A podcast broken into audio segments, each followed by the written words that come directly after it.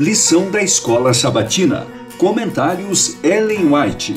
A verdade presente em Deuteronômio. Lição 7. Lei e Graça. Quarta, 10 de novembro. Escravos no Egito. O Senhor desejava resguardar os interesses dos servos. Ordenou que os israelitas fossem misericordiosos e que conservassem em mente o fato de que eles mesmos haviam sido escravos.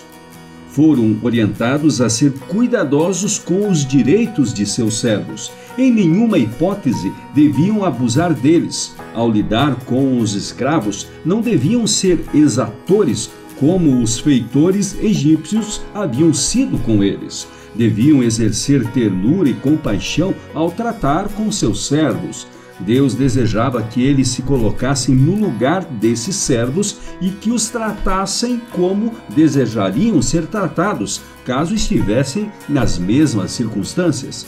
Comentários de Ellen White no Comentário Bíblico Adventista do Sétimo Dia, volume 1, páginas 1219 e 1220.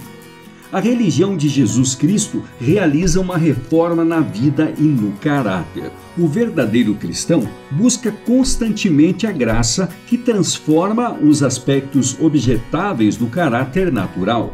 Em vez de proferir palavras mordazes e ditatoriais, ele profere palavras de encorajamento que Cristo falaria se estivesse em seu lugar.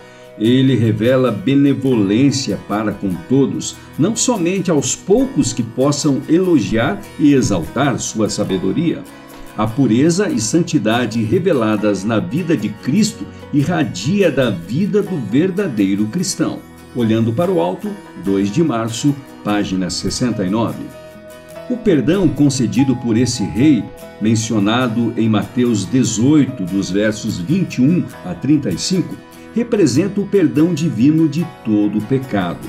Cristo é representado pelo rei que, movido de compaixão, perdoou a dívida de seu servo.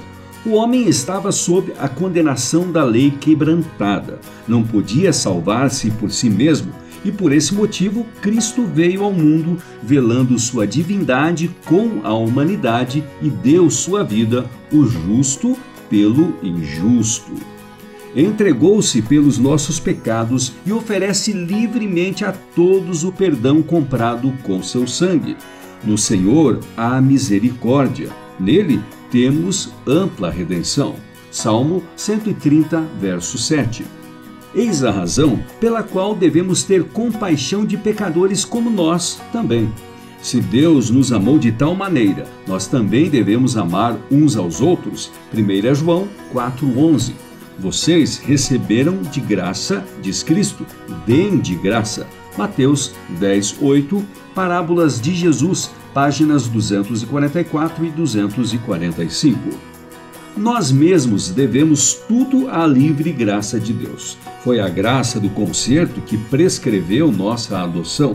A graça do Salvador efetua nossa redenção, regeneração e exaltação a co-herdeiros com Cristo. Que essa graça seja revelada a outros.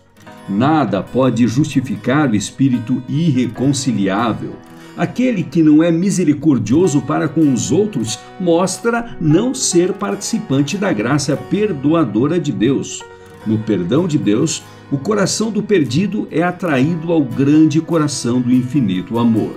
A torrente da compaixão divina é derramada no espírito do pecador e dele na de outros a benignidade e a misericórdia que em sua própria vida preciosa Cristo revelou serão vistas também naqueles que se tornam participantes de sua graça. Se alguém não tem o Espírito de Cristo, esse tal não é dele. Romanos 8, 9. Está alienado de Deus e apto unicamente para a eterna separação dele.